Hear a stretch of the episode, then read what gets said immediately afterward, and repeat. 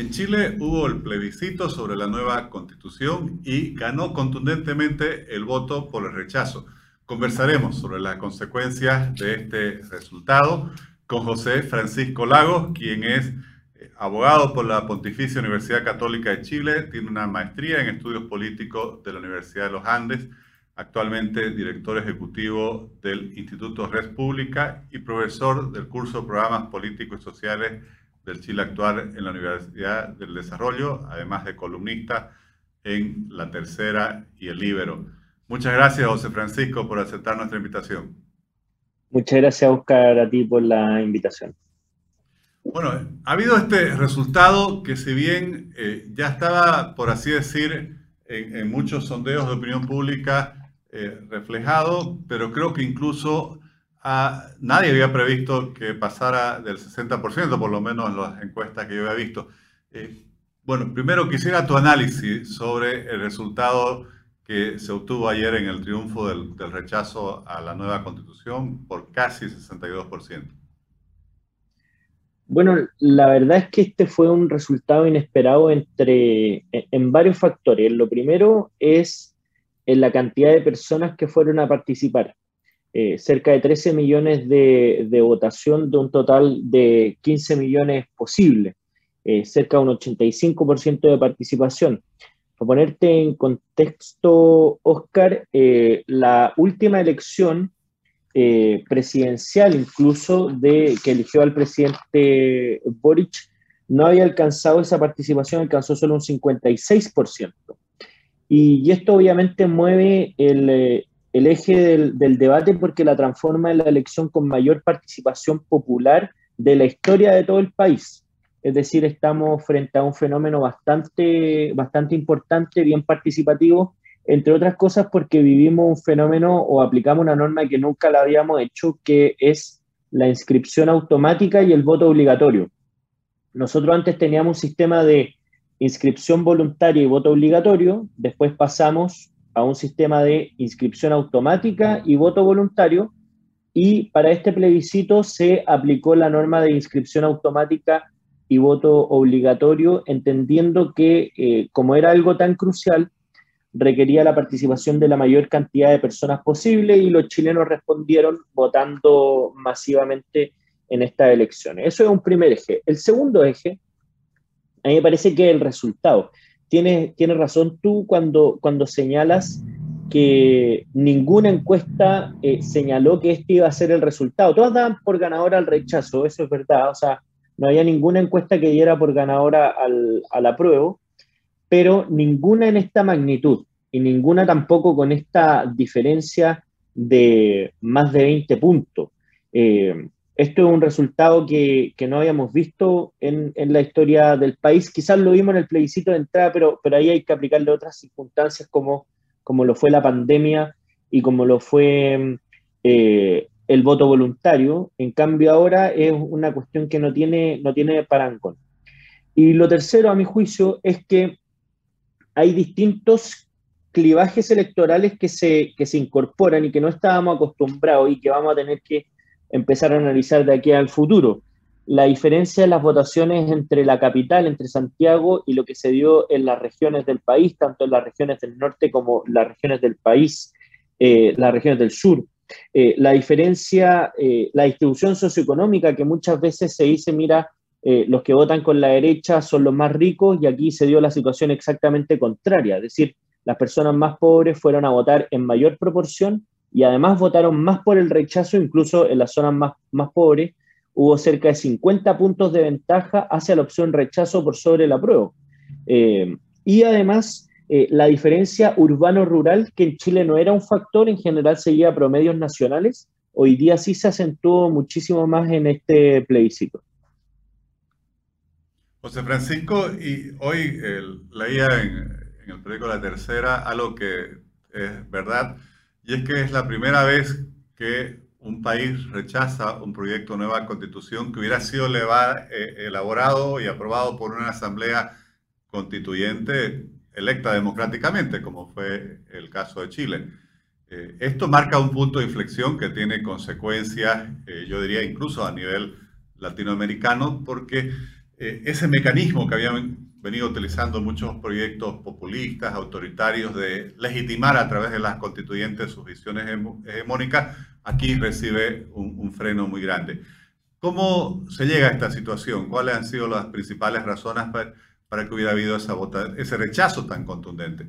Yo diría que cuesta hacer votar por el no a la gente. Normalmente hay una tendencia natural, por así decir, a votar por el sí, especialmente si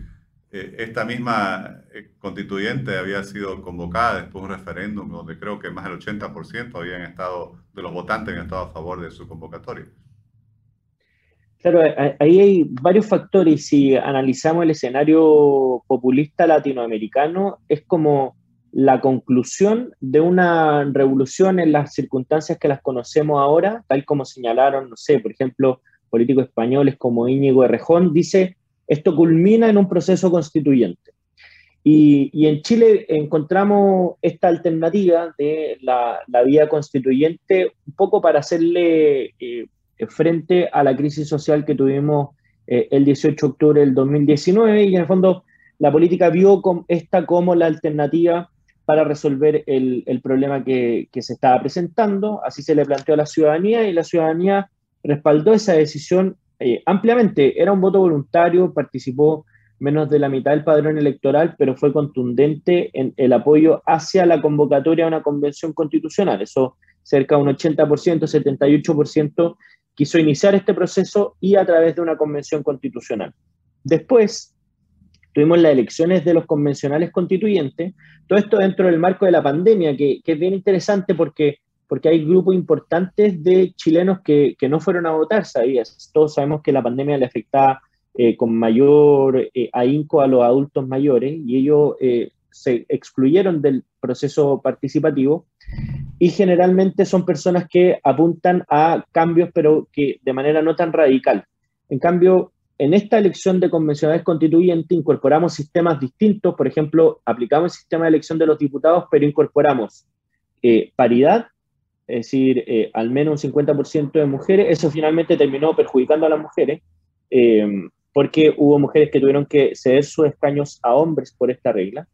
Eh, tuvimos escaños reservados para pueblos indígenas, 17 escaños de 155, y tuvimos listas de independientes que podían competir como si fueran partidos políticos sin las exigencias de los partidos políticos. Eso llevó a una mayoría en general de izquierda que tenía más de dos tercios de la Convención Constitucional, quitándole la posibilidad a la centroizquierda de tener eh, un argumento de peso o un elemento de negociación para establecer eh, alguna política en la Convención Constitucional. Recordemos que cada norma para ser aplicada y que presentada para, eh, por la Convención para la propuesta de nueva Constitución tenía que ser aprobada por dos tercios de los constituyentes y la izquierda en general tenía los dos tercios. La verdad es que en ese escenario, me dio una vuelta larga porque esto, esto requiere todos esos antecedentes para entender lo que pasó. En ese escenario, creyeron algunos que tenían una especie de cheque en blanco para hacer lo que quisieran. Eh, y creyeron que esa mayoría circunstancial que se dio tanto en la, en la elección de la Convención Constitucional, en ese plebiscito de entrada, como en la elección de los constituyentes,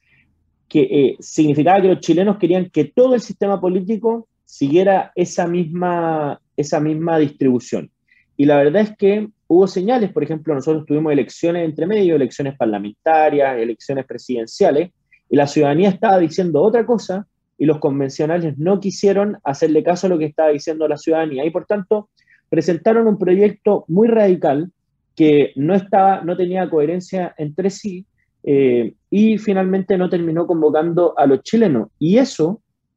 implicó que incluso desde abril de este año, todas las encuestas ya le estaban dando un triunfo al rechazo desde ese tiempo. Es decir, una vez que la convención terminó de eh, discutir los temas de fondo, antes de empezar a armonizar eh, todas las propuestas que habían presentado, ya se encontraba en desventaja por su propio desprestigio, y por el mal trabajo que había hecho. Y eso se fue transmitiendo eh, semana tras semana, que veíamos la encuesta, hasta culminar en la jornada que todos vimos ayer. José Francisco, ¿y qué es lo que viene? Porque el presidente Boric, eh, en, el discurso que dio después de conocido el, triunfo del rechazo, si bien eh, reconocía la necesidad de una concertación, también afirmaba que el proyecto, el proceso constituyente continúa.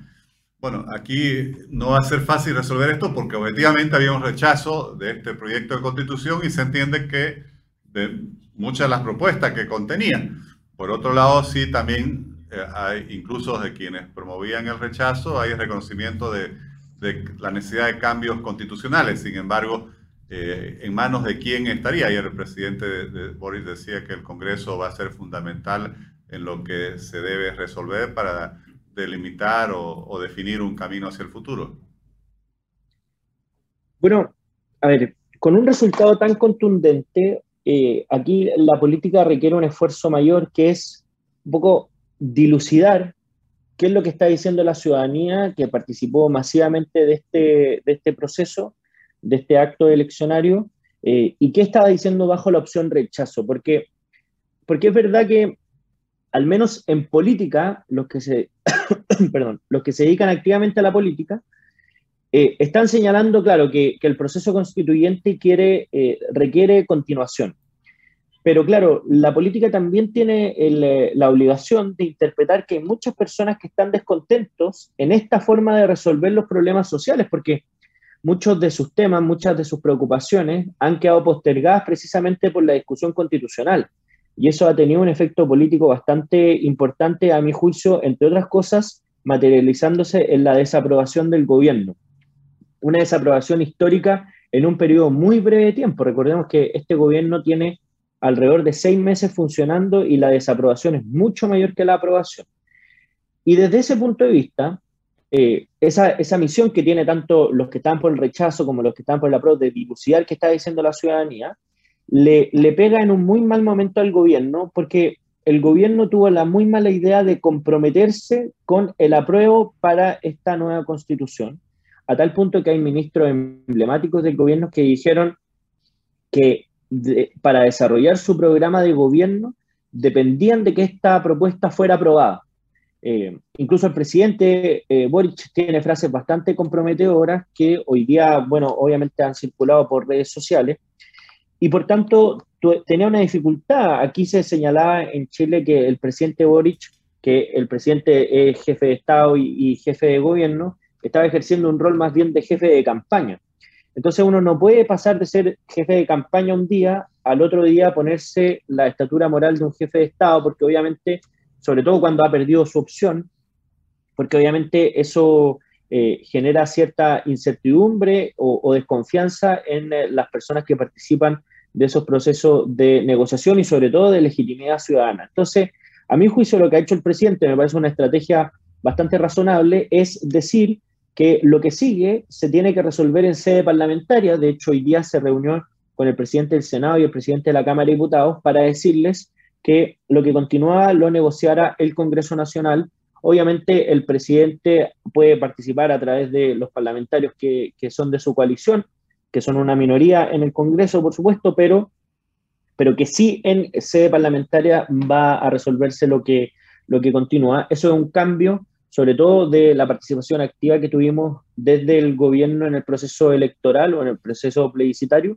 eh, y sobre todo porque esto le pegó muy fuerte al gobierno a tal punto que ahora eh, se está, bueno, lo que trasciende en los medios es que habría un cambio de gabinete importante a pocos meses de que el gobierno empezó. O sea, el gobierno recién lleva seis meses y tendría que hacer cambios de su gabinete en eh, cargos bastante importantes como el Ministerio del Interior, con el Ministerio de Secretaría General de la Presidencia, que tiene la relación con el Congreso Nacional, y, y otros ministerios sectoriales también. Claro, y como mencionas, eh, el presidente Boris, que todavía está a varios meses de cumplir su primer año de gobierno, no solo ha perdido el, apoyo en la imagen que ya indicaban las encuestas, mucho menor al 55% que obtuvo en su elección, sino que este rechazo es superior a lo que él obtuvo de votos, y eso ya no es una encuesta, sino una manifestación ciudadana contundente, incluso en número de votantes mayor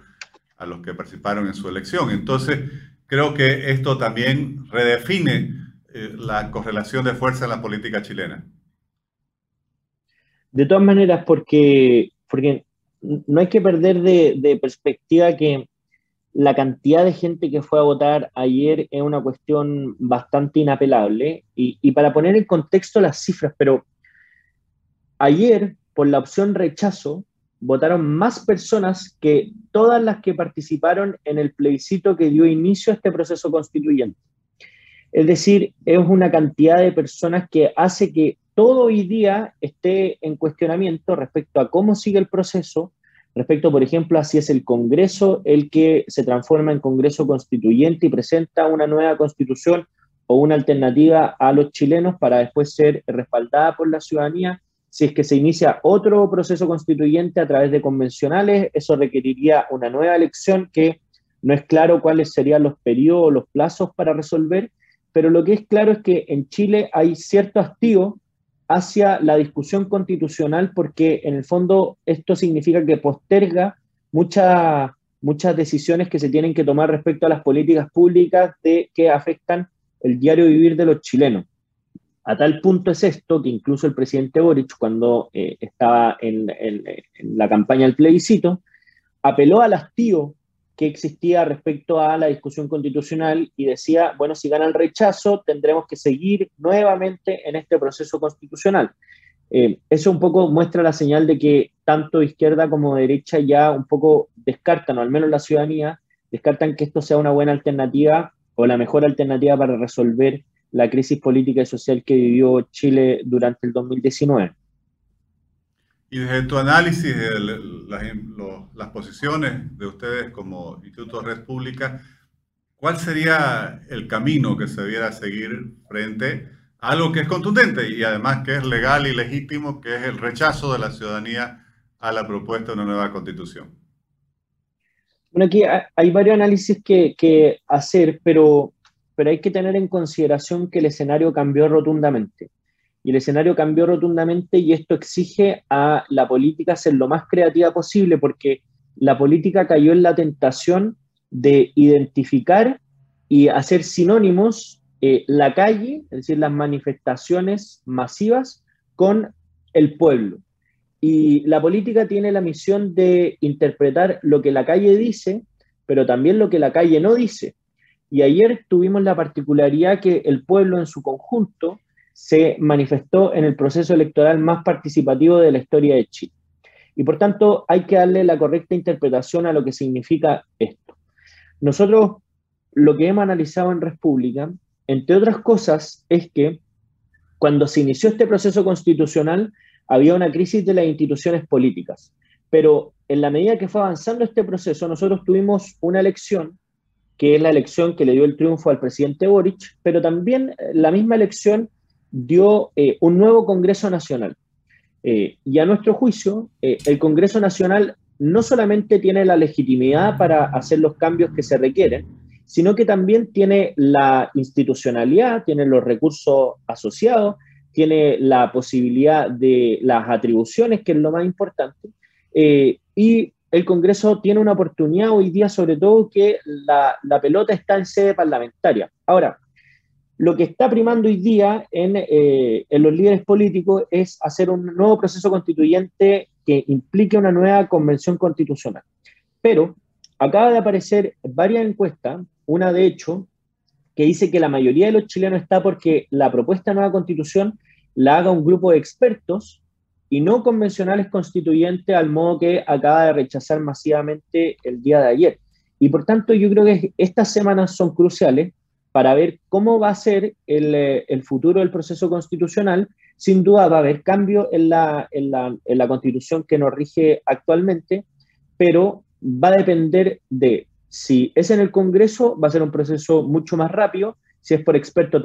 también sería rápido, y si una nueva convención constitucional, ahí se discute, probablemente estaríamos pensando en una elección de convencionales constituyentes en abril del próximo año, ellos podrían trabajar entre un año, por tanto, ya el 2024 estaríamos hablando de un plebiscito para rectificar esa,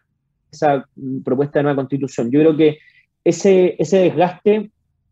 a mi juicio, no es lo que más le conviene al gobierno porque estaría eh, condicionando todo su proyecto político a lo que pase en sede constituyente y ya vimos que tuvo un mal resultado en esa materia, por tanto, hoy día lo que más le conviene al gobierno es desligarse de ese proceso para que pueda intentar aplicar en algo su programa de gobierno después de estos seis meses marcados por la discusión constitucional. Entre otras cosas, se rechazó la introducción de la reelección presidencial inmediata, entiendo, porque eh, la actual constitución de Chile no, no, permite una reelección inmediata. Así es, bueno, desde 1871 en Chile ya no, no se permite la reelección eh, inmediata. Eso era una tradición chilena. En todo caso, ahí la Convención Constitucional sí fue responsable porque la aplicaba desde el mandato siguiente, es decir, el presidente Gabriel Boric no podría, no hubiera podido reelegirse inmediatamente, sino que empezaba a regir desde el próximo periodo presidencial. Así que en ese sentido era una, era una buena señal. Ahora,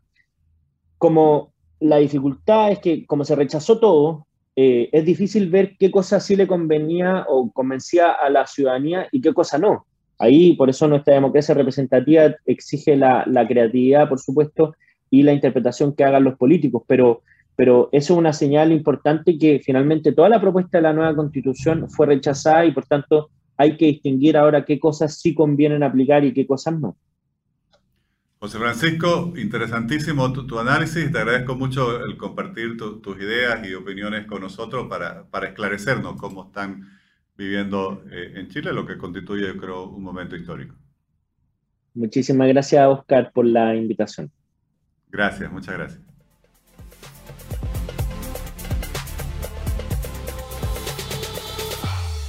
El triunfo del voto por el rechazo de una forma tan contundente en Chile no solo pone freno al proyecto de una nueva eh, constitución nacida en un estallido social y que buscaba reflejar o, imponer la visión hegemónica de un solo sector de la sociedad que había logrado la mayoría en la elección de la Convención Constituyente, sino que, en mi opinión, va a tener un efecto que va a llegar a toda la región latinoamericana, porque muestra que las ciudadanías no están dispuestas en dar cheques en blanco por los cuales hayan sectores políticos que quieran, por así decir, apropiarse de, un país, eh, eliminar los pesos y, y contrapesos, los equilibrios democráticos y diseñar constituciones a medida de quienes gobiernan para perpetuarse en el poder. Les agradezco por habernos acompañado en este nuevo episodio del Espacio Digital de Frente con Oscar Ortiz.